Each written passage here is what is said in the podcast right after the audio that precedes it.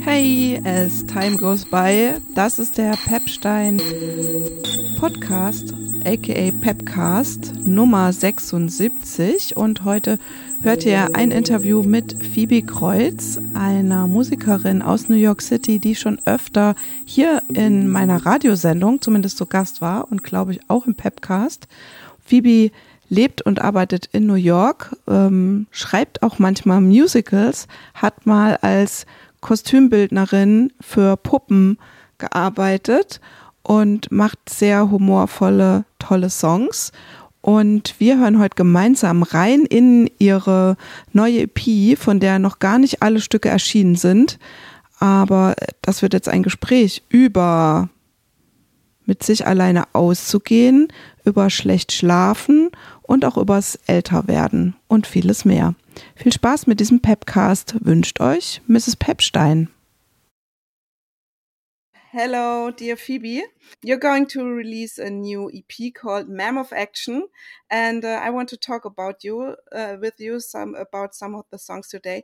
So maybe we start where we ended in 21. How is uh, life in New York uh, right now?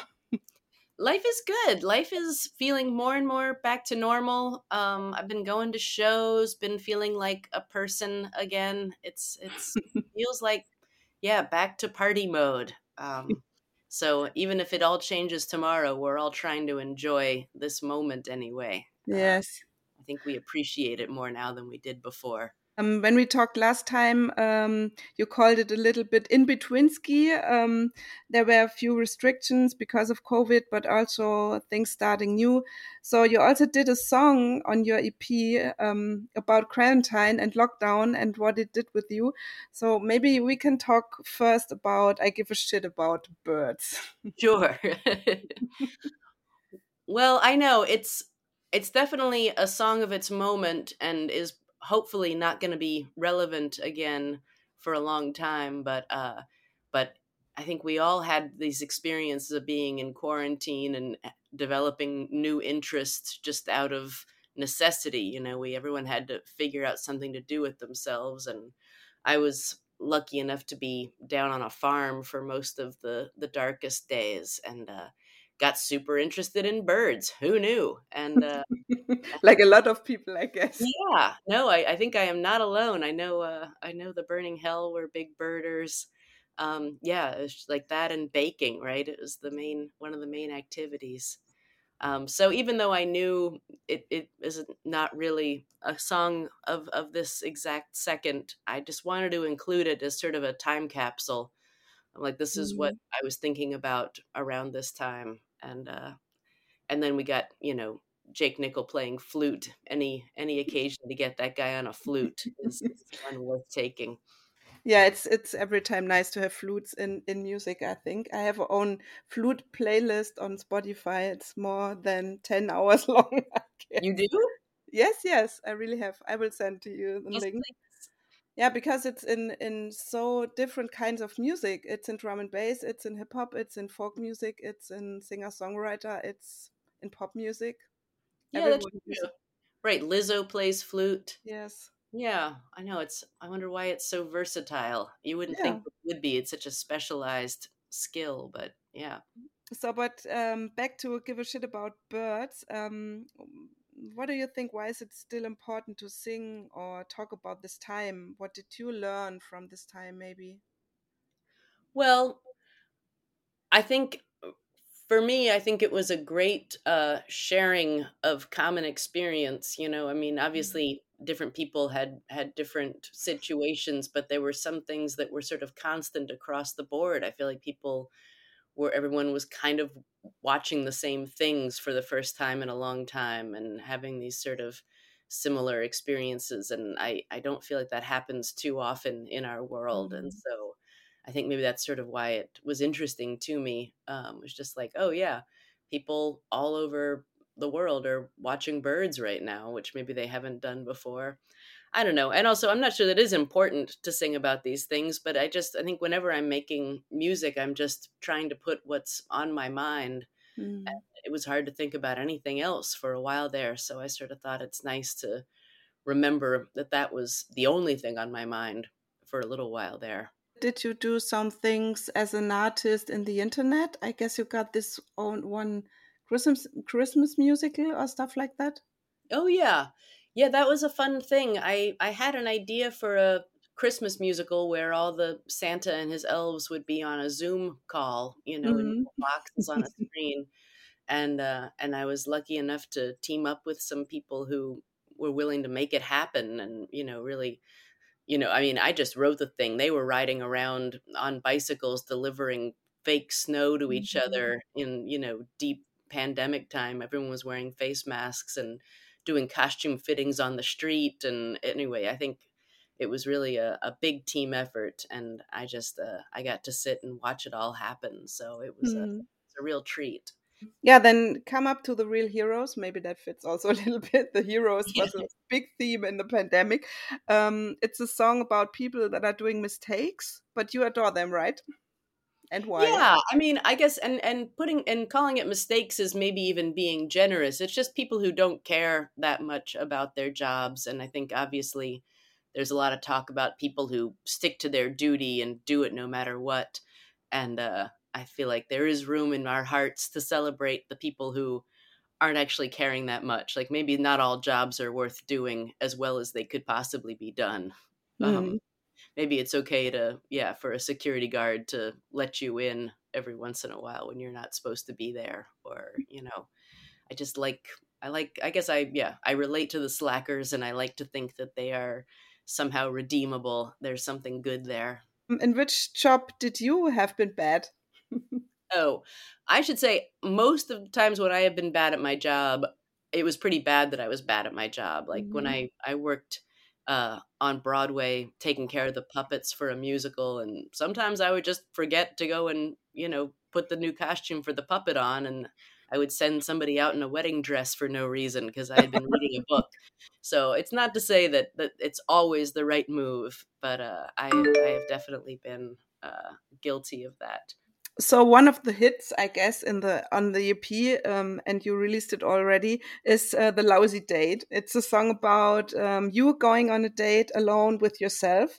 So my first question would be why don't you enjoy that? Because it's just me. It's just me and myself. Mm -hmm. um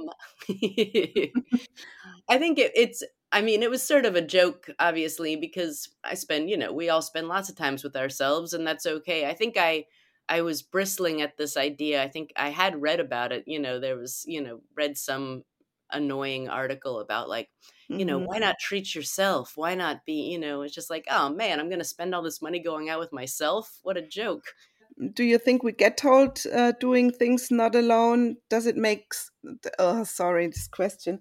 So does it make any sense for you that people tell you you should do things on your own like going out with yourself? I think it's good to be able to spend time by yourself. Obviously that is a that is a, a good thing and it's something i tell my son all the time of like you have to be able to entertain yourself you can't always just be looking to other people to mm-hmm. fulfill you every moment or entertain you or whatever. I think there is definite value in being by yourself. I think what i don't uh what i don't like is when it sort of becomes just sort of a platitude cliche of like well you know your real best friend is you just mm. like mm-hmm. I I don't know. That's too much pressure for one person. yeah, that's right.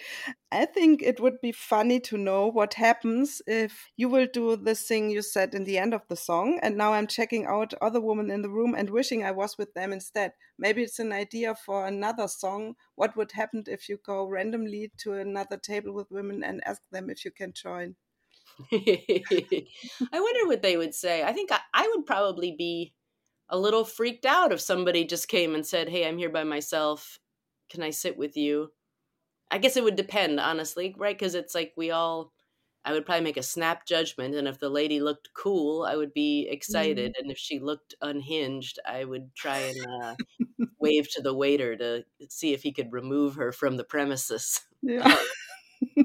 but I made make this uh, this this experience when I'm traveling alone and I'm sitting alone on the table. That um, sometimes people come and um, ask if they can sit with you if there's not uh, enough uh, place in the restaurant. Right. And I think this is very nice because you learn to know other or new people, uh, which would not happen if you had been with another person. So then there's maybe not that much conversation, but No, I um, think that's true. My mom and dad, both of them, if they get on an airplane sitting next to somebody, they will get off knowing that person's entire life story. I I feel like I'm more shy than that. I uh, I usually just assume everyone would rather just sit there quietly and stare into space. But uh, let's talk about um, Ma'am of Action. Dear, I do feel that. Even there's not this um, this word in German for mam. I yeah, what know. is the German equivalent? Is there a I um, thought about maybe like Dame. Oh, I'm trying to find Rachel Glassberg. think I was it's just texting with. Do you know her? Um, and she said there is. What did she say it was? Uh, anyway, Zizen or is that is that a word? S I E Z E N. Yeah, let me. ah Siezen. Sietzen. Yeah. Ah yes yes Siezen is, is is yes yes it's but it's not um it's not a word for person. Um, in German, we have this very polite speaking with people, and then we say um, you. In uh, for you, we say sie. So this is more polite, and for a person, you've got more respect for mostly elder people. And if you are more common, you say du, like you, like Oh yeah. the other Right. you. you. yeah. We've got two different words for you, and that's what uh, she meant with Siezen. It's the word. It's more the formal, yes, more Yeah. formal. Yes, more more formal. for for your friends' yes. parents kind of a vibe. Yeah. Yes, yes. Yeah. And we I think we only got this opposite if you want to be not that kind to a younger person. And then we say this Fräulein, you know this, or um, you know this maybe some German Fräulein. You always say that, also say this, say, say that in English maybe. Um, it's the smaller, the younger one who is not married, the younger Oh, yeah. woman who's not married and stuff. We only got this for the younger, not for the older ones. Right, right, right. Yeah. Well, right. Yeah. Miss is sort of young, but implies not Yes. married. Yeah. Yes, yes. You know, it's funny that we have all these heavily gendered things. I think for I don't know how it is over there. For in America, Mister is basically it Yeah. Uh, for the men, and then for the gals, we get a lot of different versions. Ah, okay. Yeah. So what else is there? Uh, Miss, Mrs., Man? Miss, Mrs., and then we have we have uh, Ms. Uh, is sort of like if you don't want to say if you're married or not, you can Mhm. say Ms., which has sort of become the default polite thing. I think that's more common if you're just meeting somebody, but you wouldn't say "Excuse me, Ms." It would only Mhm. be like "Excuse me, Ms. Pepstein." Um, Yeah. Yes, yes. Or uh, and and wouldn't they say to you, Mrs. Kreutz? yeah i guess yeah i mean yeah matt's my my husband's family when they send christmas cards they always write to mr and mrs colburn which is his name i don't really mind it's like oh okay sure i'll be mrs colburn for the day but yes. uh, Because I. I I named my my radio show Mrs. Pepstein because I wanted to um, amplify that it's that I'm a grown up, you know. right yeah i guess in over here right mrs is only married if you say mrs it would Ah. definitely mean that you belong to somebody Um, oh, I only belong to myself. I know. I think it's all. Uh, I think it's all legal stuff, right? It's like who gets your ox when you die. I Yeah, think yeah, why they yeah. have all these distinctions. Mhm. Okay, let's come back to the song. So, how did uh, did come the idea for the song? It was it a real experience you made, or Oh, it's a it's a constant experience. oh, It happens. It happens more and more with each passing year, and uh, Mm. I think the first time is is I've talked to a lot of a lot of gals about it, and they all say, "Oh yeah, that first one that was that was brutal when I first got mammed." But I think the only way to to win is to turn it back on them, especially if it's another gal saying it to you. If it's some young missy at a coffee shop, you just got to mm. ma'am them back. They say, "Here's here you go, ma'am," and you just say, "Ma'am." um, yeah, but can we say it clear? We are not old, right? So, what did you thought uh, when you were younger about women our age now? Oh, I thought like a million years old, right? Like, yes, yeah, haggard old crone. I think was the uh, was yeah. the category. Yeah. So, uh, but what what can we do to make a change? Um, I don't know. I think it's just by example, right? And uh, I mean, some things it's just inevitable, right? I mean, we are older than we were, and I think hopefully the more cool stuff we are doing, the less stigma goes mm-hmm. with that. You know, it's like, yeah, if we're only going to the beauty shop in our curlers and knitting, then that's what that's going to look like. And if we're out rocking, then uh, that's what that's going to look like. So I think that's it's the only thing. But I also, you know, it's like I have to be realistic. Like I, I bristle and say, "How dare you call me ma'am?" But then I thought, hey, you know, like I have a child. Like I've been around for a while. Like it's not insane for somebody to call me ma'am. So I have to sort of check myself as well. Like and also sort of taking away the idea there's something wrong with that. You know, mm. if you mm. can switch the power around and just say, "Yeah, I'm I'm a ma'am," you know, and obviously nobody likes getting older, but boy, wouldn't if you could like getting older, you would win life. If you could somehow convince yourself that the older you got, the better things were, there'd be no no stopping your happiness, right? You just get more and more happy every year. So yeah. I don't think it, I haven't achieved that yet, but I'm I'm working on it. I try and try to be more laid back and accept things more than I would have 10 years ago. And I think this is this is a good thing of becoming older. um, so yeah, do you feel like you can do it? Do you feel like you're successful in getting more laid back? From time to time. I thought maybe I, I'm not sure, but maybe this could also be a kind of menopause song. I thought. Yeah, it sure could be. I mean, it starts off with the first time you get called ma'am, which is, of course, premenopause, unless you're mm. incredibly mm. foxy. Um, and uh, but sure, I think you know it's a song for for the ages, and uh, I think anybody who's experienced it, and also and it comes for us all, right? It's like all the all the cute young missies who are calling us ma'am. They will be ma'amed themselves someday, and mm, uh, yes, some comfort. Yes, and I think uh, one problem is also that you don't see much women that age in media or in music or stuff like that. It's getting less women the older they get in in in public a little bit. I guess. Yeah, I don't, and I guess right is that. I mean, I'm sure it's sexism. Also, maybe it's just women being sort of practical at some point mm-hmm. and being like, well, okay, I'm just gonna get things done now whereas maybe men are more like oh, i'm gonna keep doing this ridiculous shit forever mm. um, like mick jagger with 80 years old right exactly i don't know but it'll be interesting to see how it changed you know because i think great he's he was coming up at a time when there were so few women doing anything mm. cool you know and the ones that were really stood out and i feel like that's we hope anyway that's been shifting over the past 50 years so it'll be interesting to see how that changes in the next generation or two. If it changes, mm. I don't know. We'll see. There's backsliding going on. Yes. But there are really a lot of a, a few very fierce women who are still there and going on stage, like Patti Smith or Joni yeah. Mitchell did this thing, and I think this is really adorable in a in a way. Yeah. Yeah. And I guess the goal is to move it from being adorable to being like inevitable. Being like, oh yeah, well of course, mm. of course that's what they're doing. I think there's I don't know how it is over there. There's people talk a lot about how as a woman gets older she becomes invisible, you know, you're at the mm. bar and it's hard to get the bartender to pay attention to you, you know, mm. they just mm. sort of don't see you. So I feel like maybe the only option is just to get real weird as you get older, you know, and like really go for it. Get like the two foot high green mohawk going. Let's talk about good and bad.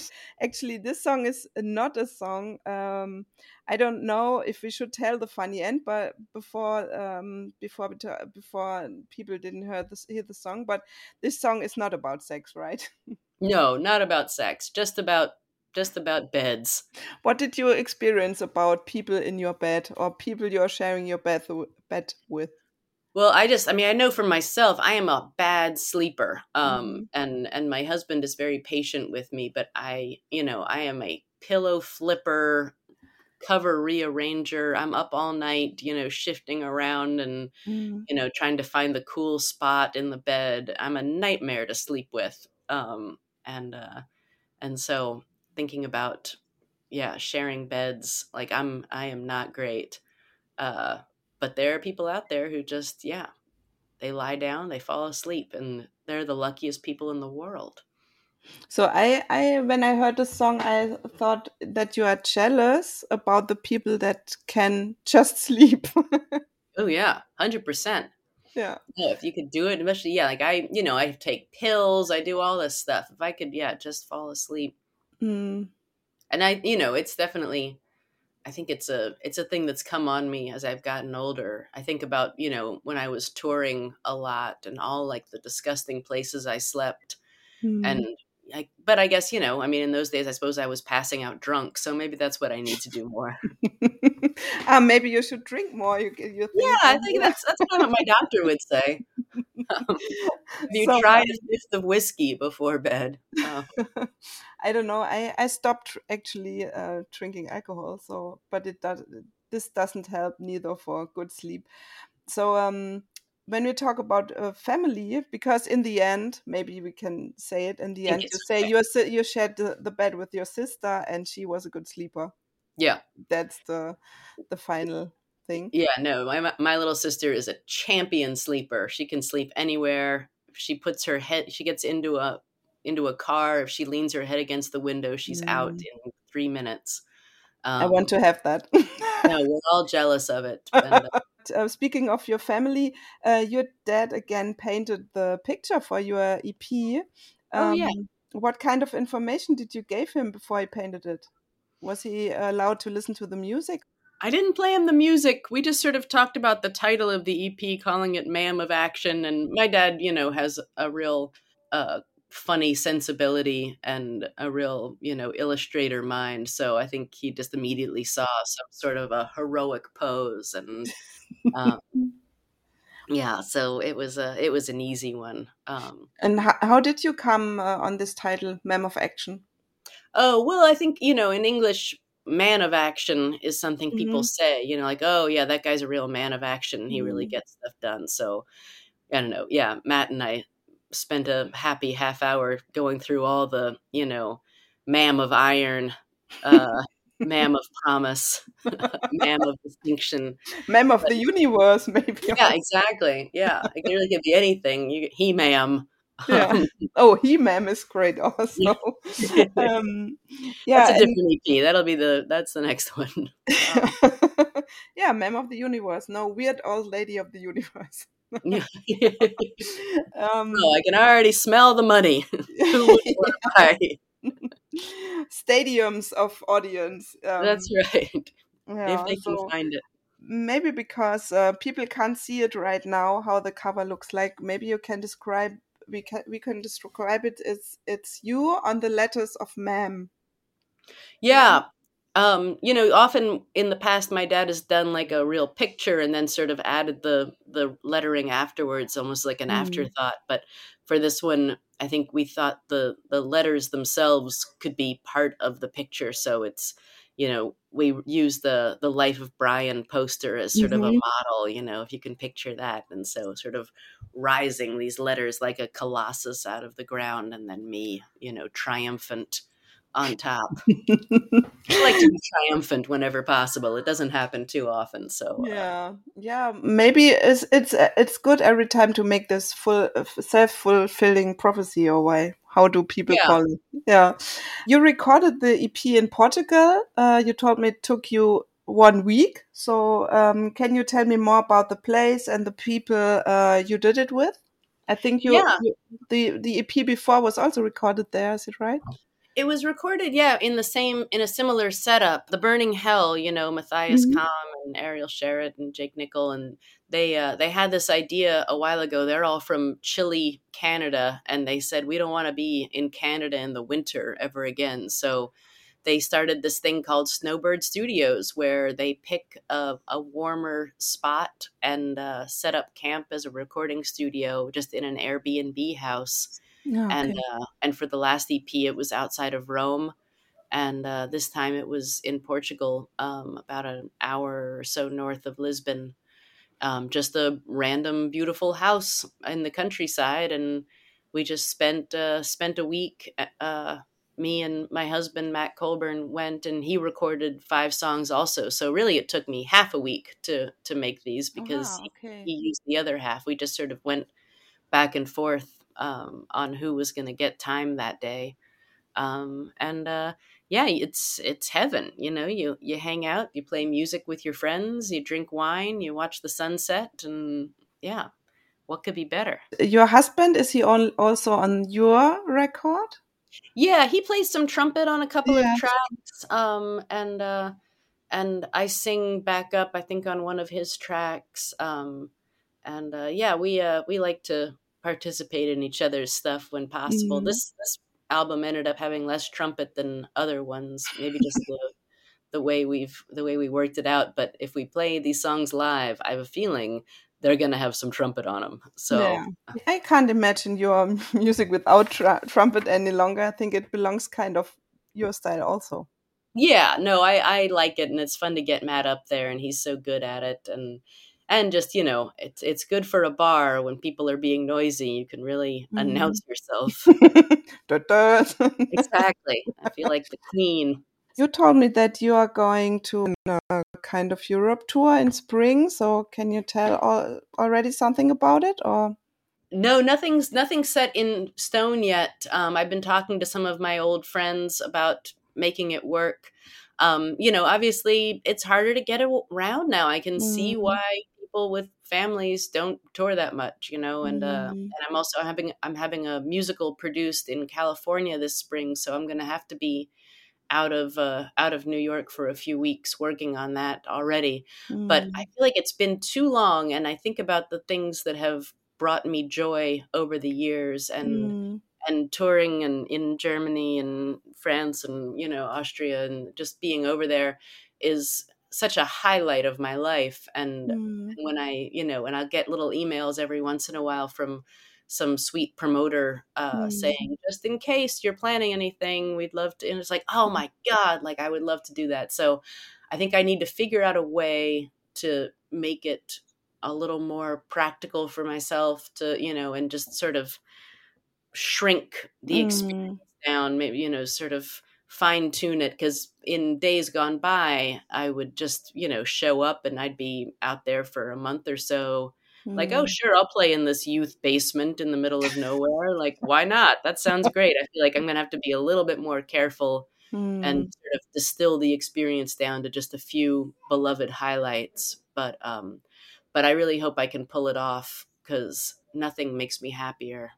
Yes, I would. I would appreciate that seeing you. Otherwise, I have to come to New York to see one of. No, no. well, come to New York by all means. We'd love to have you, but Yeah. uh, but it'd be nice if I can bring the experience back to back to Yeah, sure, sure. I would love to. And uh, but maybe I think um, this time it's really hard also here in the concert industry for smaller concerts because um, tickets are getting um, more expensive and some concerts are canceled. You don't know why. So I just got tickets for Le Tigre and it was canceled. So Really? yes, and stuff like that ha- happens very often. And so people are not willing to buy tickets in advance because they don't know if the concert will take place. And it's kind of a, that's weird. What do you think that is? Why is that happening more now? I think it's a money thing because um, the industry lost a lot of money during COVID. And they want to get sure that people come and uh, buy tickets. but on the on one side, people can't afford too many Yeah. tickets. I don't know. Huh. It's strange because you feel like they're only worth what people are willing to pay for them. So it seems like if Mm. nobody's buying the tickets when they're expensive, they should just uh, make them cheaper. Yeah. How capitalism is supposed to work? Maybe I don't know. Yes, but I think also you as an artist, you you you are you depend also on the money that people pay for the ticket. Well, no, that's true, and and yeah, well, everything's just so much more expensive, and I think I'm sure Mm. people are feeling the squeeze of, you know, oh, my bread costs more. Can I really afford to go out to a show? Yeah. Yeah.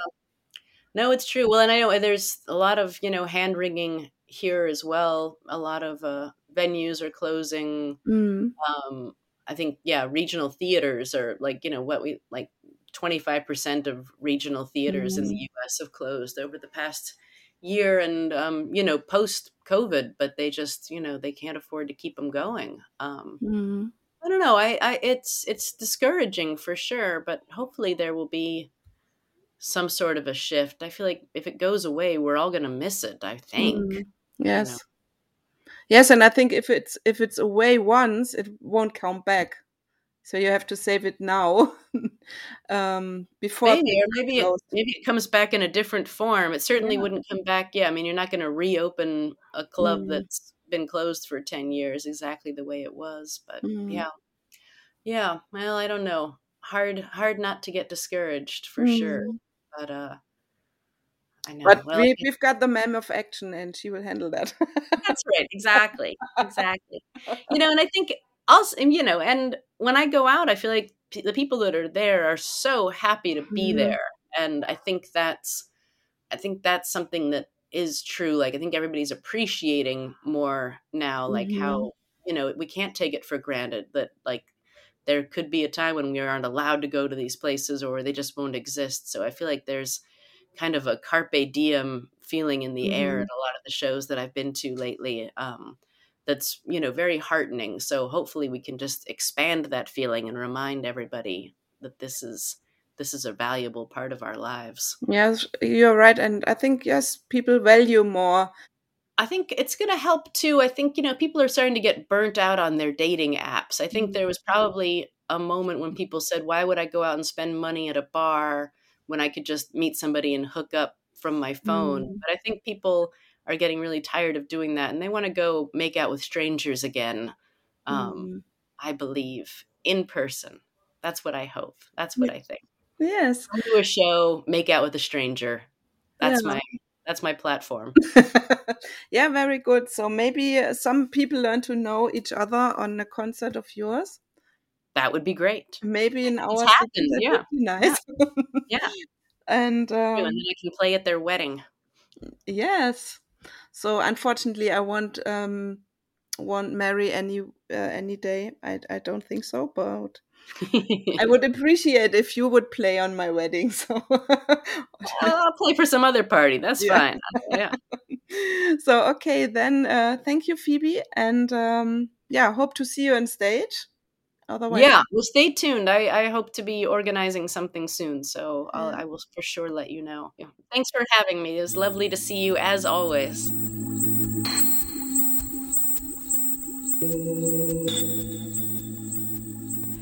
Das war der Pepcast Nummer 76. Dieses Interview wurde in meiner Radiosendung Mrs. Pepsteins Welt vom 8.8.23 ausgestrahlt. Dort konntet ihr auch die Musik von Phoebe Kreuz hören. Wenn ihr die aber auch sonst hören möchtet, findet ihr die zum Beispiel auf Bandcamp. Ähm, zum Zeitpunkt des Interviews waren noch gar nicht alle dieser Titel erschienen. Deswegen war das hier so eine kleine ehrenvolle Sneak Preview für euch und mich. genau. Ähm, ich hoffe, ihr habt ein bisschen Spaß gehabt beim Zuhören dieses Interviews. Über ja, eine Rückmeldung freue ich mich unter briefkasten at mrspepstein.de und hört doch mal wieder rein in den Pepcast oder bei Mrs. Pepsteins Welt.